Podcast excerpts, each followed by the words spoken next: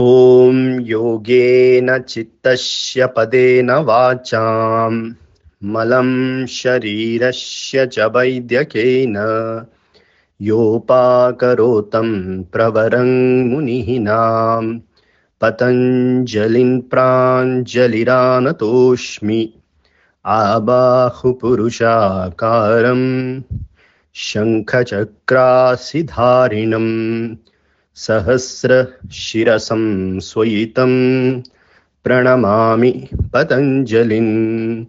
हरिः ॐ